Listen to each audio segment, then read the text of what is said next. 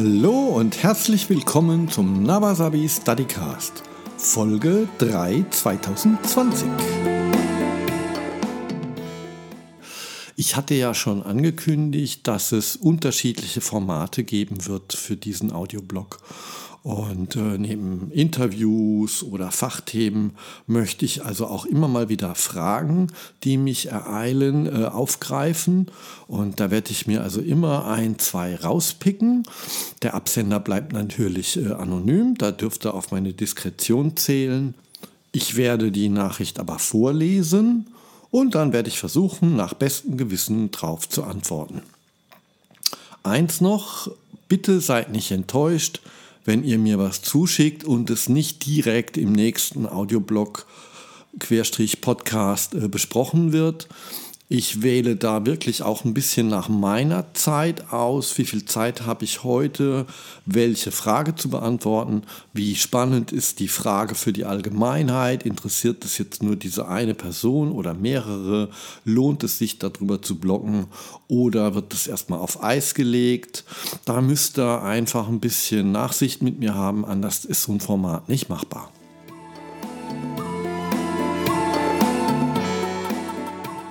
Und jetzt springen wir direkt rein und die erste Frage, die ich bekommen habe, ist schon eine Weile her, die ist kurz und knackig. Hallo Ralf, wie lang sind deine Seile? Kurze Frage, kurze Antwort. Meine Seile sind 8 Meter lang. Jetzt ist es ein bisschen wenig Information für so ein Format und äh, ich glaube, wir könnten da ein bisschen mehr drüber quatschen, äh, denn es ist vielleicht auch für den einen oder anderen ganz spannend, warum die 8 Meter lang sind.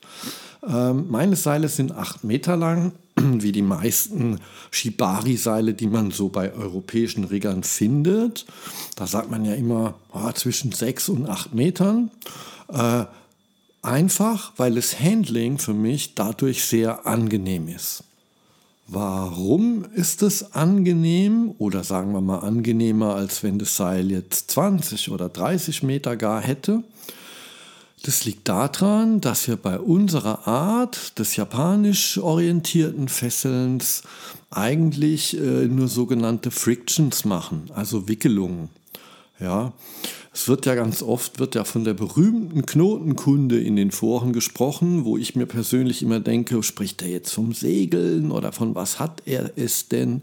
Also zumindest im Shibari gibt es gar nicht so viele Knoten, ja. Vielleicht in einem anderen Style, aber mir wäre da jetzt nichts bekannt. In der Regel setzt man einen Startknoten als Anker. Das ist meistens ein einfacher Überhandknoten. Äh, wenn man da draußen so eine Handschelle macht, so ein Single Column Tie, ja, dann hat man da so einen Startpunkt und von da ausgehend macht man dann fast nur noch Wicklungen. Ja, und da kommt es eben vor, dass eben auch mal das eine Seil über schon eine bestehende Lage geschlagen wird oder unter einer durchgezogen wird oder um einen Steg rum. Und wenn ich dann da 20 oder 30 Meter durchziehen muss, ist das einfach super unangenehm. Sowohl für mich als auch für das Modell. Ja, das wird dann sehr langwierig und äh, man stelle sich vor, ich überlege mir während des Fesselprozesses äh, dann doch nochmal einen anderen Weg zu gehen. Dann muss ich die 20, 30 Meter am Ende wieder ganz durchziehen und zurückholen. Das ist nicht schön. Also äh, ist unsere Art des Fesselns eigentlich geprägt davon, dass man entweder mit kleineren Teilstücken von sieben bis acht Metern immer wieder neu ansetzt oder aneinander anknüpft. Da gibt es unterschiedliche Verfahrensweisen. Am Boden zum Beispiel setzt man lieber komplett neu an. Das nennt sich modulares Fesseln, schlicht weil wenn jemand zum Beispiel flach auf der Tatami-Matte liegt und liegt selber, also blockiert mit seinem Körper das Seil, er liegt also selber auf der Fesselung, dann kann ich einzelne Seile besser lösen und neu arrangieren oder also eine sogenannte Progression machen, weiterverfahren, die Fesselung verändern, in eine neue Figur führen, wenn ich jetzt das Seil einfach hier abknoten kann. Darüber hinaus gibt es noch die Möglichkeit des Tsuginaba. Das ist äh, das, was wir eine Seilverlängerung nennen. Da werden die Knoten des einen Endes von dem einen Seil mit einer Schlaufe am anderen Seil eingefangen und auf die Art knüpft man praktisch ein ganz langes Seil. Wenn jetzt das Fesseln mit eher kürzeren Seillängen so viel praktischer ist, warum machen wir denn dann nicht einfach nur drei oder vier Meter? Also, es gibt ja so einen Mythos, der besagt, dass das Seil viermal die Armspannweite des Riggers wäre. Und ähm, ich glaube, das ist eine der, der Shibari-Märchengeschichten, die so kursieren, Wobei ich nicht ausschließen kann, dass nicht wirklich mal ein japanischer Meister auf die Idee gekommen ist, das genau auf die Art abzumessen, ja. Aber ich glaube, da steht jetzt keine große Tradition dahinter oder so. Ich würde das mal eher ins Reich der Mythen schieben wollen. Ähm, Natürlich hat aber jedes Märchen und jeder Mythos auch immer ein, ein, Stück weit einen Kern Wahrheit, ja. Das kennen wir ja von Märchen. Und ähm, in diesem Fall wäre eben der Kern, dass natürlich, wenn ich jetzt ein Seil wo durchziehe, durch eine Schlinge, durch eine Schlaufe am Körper entlang, dann habe ich ja praktisch, wenn ich den Arm jetzt an mir horizontal selbst entlang führe, nur eine gewisse Armspannweite. Ja, und klar, je eher meine Seile dieser Armspannweite entsprechen, desto einfacher wird das Handling. Ja, was ist denn jetzt mit kürzeren Stücken? Drei, vier Meter oder noch kürzer? Da gibt es keine allgemeingültige Antwort. Das muss jeder für sich entscheiden. Es gibt also Puristen, die sagen, hey, immer nur acht Meter und der Restseilverbau, also wenn da was übrig bleibt, ja, selbst wenn es mehrere Meter sind, dann schult es meine Kreativität. Das ist durchaus eine Haltung, die ich nachvollziehen kann. In meinem persönlichen Fall ist es so, ich bin ja öfter mal auf der Bühne und wenn mir da 10 cm fehlen, würde mich das wahnsinnig Zeit kosten, auch da jetzt nochmal 8 Meter dran zu basteln. Ja? Ähm, insofern habe ich manchmal Reststücke von Seilen, die ich aussortiert habe, weil sie langsam kaputt gehen oder zu dünn geworden sind. Und äh, die habe ich manchmal in der Tasche und kann mir dann aushelfen. Man nennt die Schummelseile. Die Schummelseile haben aber noch einen ganz anderen netten Effekt. Ich nehme die sehr gerne, um mal den Mund zu fesseln oder die Haare oder auch mal ein Schrittseil zu machen. Da braucht man nicht immer so viel Seil für und es hat auch hygienische Gründe.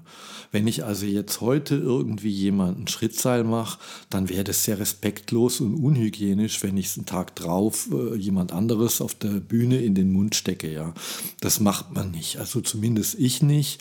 Äh, solche Teilstücke von Seilen, die vielleicht ja eh schon irgendwie ein bisschen angeschlagen waren, die werden dann von mir entsorgt und da das dann kein ganzes Seil ist, was jetzt irgendwie neu war und bester Qualität, trifft es dann auch den Geldbeutel nicht so hart. Es gibt eine schöne Anekdote, äh, wo ein Schüler seinen Meister gefragt hat, sag mal, welche Länge haben denn deine Seile?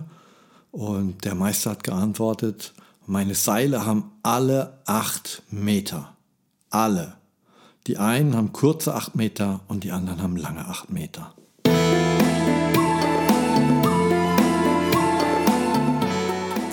So, und dann haben wir eine Nachricht vom Dezember.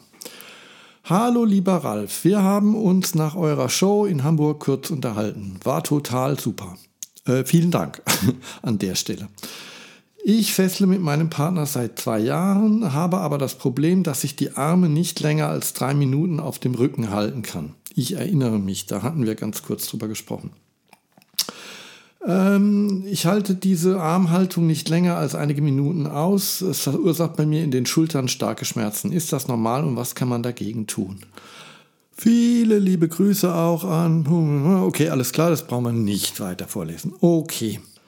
Also das Erste, was mir so ins Auge fällt, wenn ich die Nachricht durchlese, ist äh, die Aussage, wir fesseln seit zwei Jahren. Und ähm, jetzt hoffe ich doch ganz, ganz schwer, dass du nicht seit zwei Jahren immer wieder Schmerzen hast und das einfach aushältst wenn äh, Leute zu mir kommen manchmal und sagen, ich habe immer damit, habe ich da, da zwickt immer an der Stelle, ja.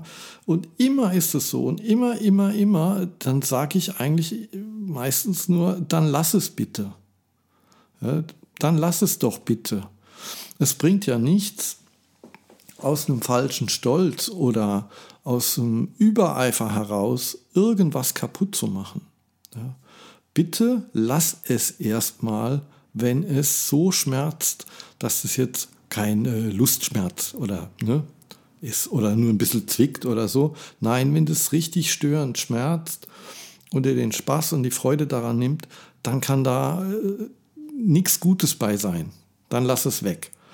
So, jetzt äh, ist ja aber klar, dass du es gerne irgendwie können würdest, sonst würdest du ja nicht schreiben. Sonst müssten wir ja jetzt nicht quatschen. Und das ist auch verständlich. Ähm, klar, man denkt sich, jo, die anderen können das doch auch alle. Ne? Und ähm, jetzt äh, fragst du ja hier, ist das normal? Und ähm, das kann man nur beantworten mit, ja, das ist leider normal. Ja, das ist ganz normal, dass diese Armhaltung unnatürlich ist für dich. Das habe ich auch schon in der Folge vorher angesprochen. Da kam das auch schon äh, in einem Nebensatz ähm, zum Tragen. Diese Armhaltung ist nichts, wofür wir jetzt erstmal so gemacht sind. Das ist eine unbequeme Sache und eine unnatürliche Haltung für uns. Und insofern ist es natürlich ganz normal, dass das bei manchen Leuten sogar Schmerzen verursachen kann. Ja. Äh, wem das so geht, dem kann ich nur sagen, ihr seid keine Aliens. Euer Körper ist dafür gar nicht gemacht. Ja. Das ist äh, eher so ein akrobatisches Ding, ja, sag ich mal. Und klar, den einen fällt es leichter und den anderen schwerer. Aber wenn das gar nicht geht, dann ist auch nichts passiert. Dann ist es halt so. Äh, nun gut, wie gesagt, die Absicht ist ja da, dass man es irgendwie funktionierend macht. Da stellt sich die Frage, geht es denn überhaupt oder geht es nicht? Und die kann ich von hier überhaupt nicht beantworten. Und äh, es wäre auch fahrlässig, denn ich bin kein Arzt. Ja? Und wenn ich Arzt wäre, dann wäre ich Zahnarzt, um ehrlich zu sein, und nicht Radiologe. Also mir fehlt leider der Röntgenblick. Ja? Aber ähm, ich kann mal so zwei Dinge hervorheben. Also es gibt einmal Gelenkschmerzen. Ähm, also wenn das Gelenk irgendwie einen Macken hat, wenn das nicht so funktioniert, wie es soll, ja, dann äh, hm, sind die Möglichkeiten schon mal deutlich eingeschränkter, ja. Äh, und dann sowieso, ja, würde ich sagen, immer einen Arzt konsultieren, ja. Oder einen Physiotherapeut zumindest, ja, also jemand Fachkundiges, ja. Es kann aber auch sein, dass äh, zum Beispiel die Brustmuskulatur verkürzt ist. Das hat man ganz oft äh, bei Brustschwimmern, ja. Leute, die viel Brustschwimmen machen oder Reiter haben das auch sehr oft, ja. Und nicht jedem kann da geholfen werden, aber viele können sich da mit Sport helfen, ja, und mit gezielten Dehnübungen. Das weiß ich auch von meinen Mädels, die sich immer dehnen vor den Auftritten, ja, bevor sie auf die Bühne gehen, die sich da warm machen. Und man kann auch gezielt gegen eine verkürzte Muskulatur so anarbeiten, also dagegen arbeiten. Aber auch da würde ich mir ehrlich gesagt so ein bisschen fachkundige Anleitung suchen. Oder ich stelle da wirklich gern den Kontakt her, eben äh, zu Modellen, die sich da gut auskennen mit, ja. Was mir wichtig ist, ja, ist, dass sich keiner, der irgendwelche körperlichen Probleme beim Fesseln hat, irgendwie absonderlich oder sonderbar vorkommt. Euer Körper ist was ganz Wundervolles und der ist bei jedem Mensch völlig individuell und anders. Und so wie er ist, ist er erstmal gut. Und das muss man einfach mal annehmen. Und dann muss man schauen, was kann man damit machen und was geht. Und da gibt es immer genug Möglichkeiten. Ja? So, wenn jetzt eben schon so lange die Probleme da sind und äh, dann sollte man das eben nicht verschlimmern, ja, das ist mal ganz klar. Aber vielleicht ähm, einfach mal so als Tipp für die Zeit, ja, bis da eine Lösung in Sicht ist, also bis ein Arzt konsultiert wurde oder bis mal irgendwie, von mir ist auch ein Shibari-Lehrer drauf geguckt hat, da kann man auch manchmal was machen, indem man lernt, wie man richtig die Arme nach hinten bringt, also wie man die leicht eindreht und so weiter und so fort. Da geht dann nämlich oft schon deutlich mehr, als es ohne gehen würde. Bis dahin kann man sich also helfen, indem man zum Beispiel die Arme einfach mal nach vorne nimmt beim Takate Kote. Man kann diese Oberkörperfesselung komplett seitenverkehrt fesseln. Das ist überhaupt kein Problem und die ist genauso suspension-tauglich. Da muss man ein bisschen aufpassen, dass die Arme nicht abheben, die kann man nach unten etwas fixieren, aber das geht, das ist absolut machbar. Und grundsätzlich gibt es immer genug Alternativen zu dieser Fesselung. Ja. Äh, es gibt sogar Alternativen, die sehen so aus, ja, wie zum Beispiel dieser Misungi-Harnis von der Gorgone, ja.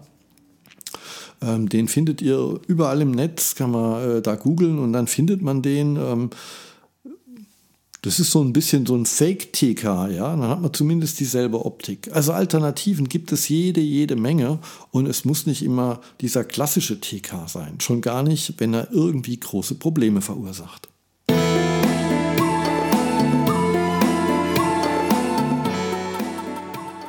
So, und dann kommen wir auch schon leider ans Ende des Podcasts oder Audioblogs. Ich habe ja gesagt, diese Folge wird ein bisschen kompakter, dafür war die letzte ja länger. Und äh, ich möchte jetzt so zum Abschluss nicht noch eine dritte Frage deswegen behandeln, aber ich würde gern dafür nochmal auf äh, die Sache mit dem Arzt eingehen. Ich weiß nämlich, dass ganz viele von euch immer wieder Hemmungen haben, zum Arzt zu gehen. Und das ist auch irgendwo verständlich, ja. Das ist klar. Wir sind leider mit dem, was wir tun, gesellschaftlich noch lange nicht so akzeptiert, wie es wünschenswert wäre. Ja, das ist leider immer noch so. Und äh, der Arzt hat aber eine Schweigepflicht. Ja. Und am Ende kann der sicher auch nicht bei allem helfen, aber wenn wir jetzt mal alle Möglichkeiten ja, bei körperlichen Gebrechen ja, durchspielen, ist ein Arzt immer noch die beste Option. Ja.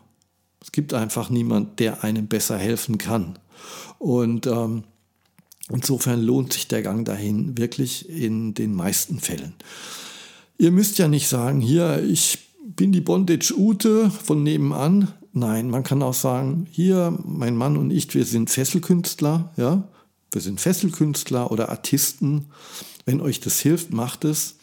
Aber mal so ganz aus meiner persönlichen Erfahrung und auch ähm, aus der Erfahrung von äh, mehreren Bekannten von mir, die Arzt sind, ähm, die freuen sich, wenn sie mal was anderes hören, ja, als die x-te Bandscheibe, Blinddarm, whatever an dem Tag. Das ist für die überhaupt nicht schlimm und maximal erntet ihr da ein freundliches Lächeln, ja. Ausgelacht werdet ihr da nicht ich kann nicht für jeden Arzt da draußen sprechen, aber das sind meine Erfahrungen und auch die Erfahrungen meiner Modelle. Und äh, es lohnt sich, wenn irgendwas ist, bitte, bitte geht zum Arzt. So, und äh, damit sind wir wirklich am Schluss und ich wünsche euch heute einen schönen Tag. Bei mir scheint die Sonne, ich hoffe bei euch auch. Ich gehe jetzt raus. Tschüss.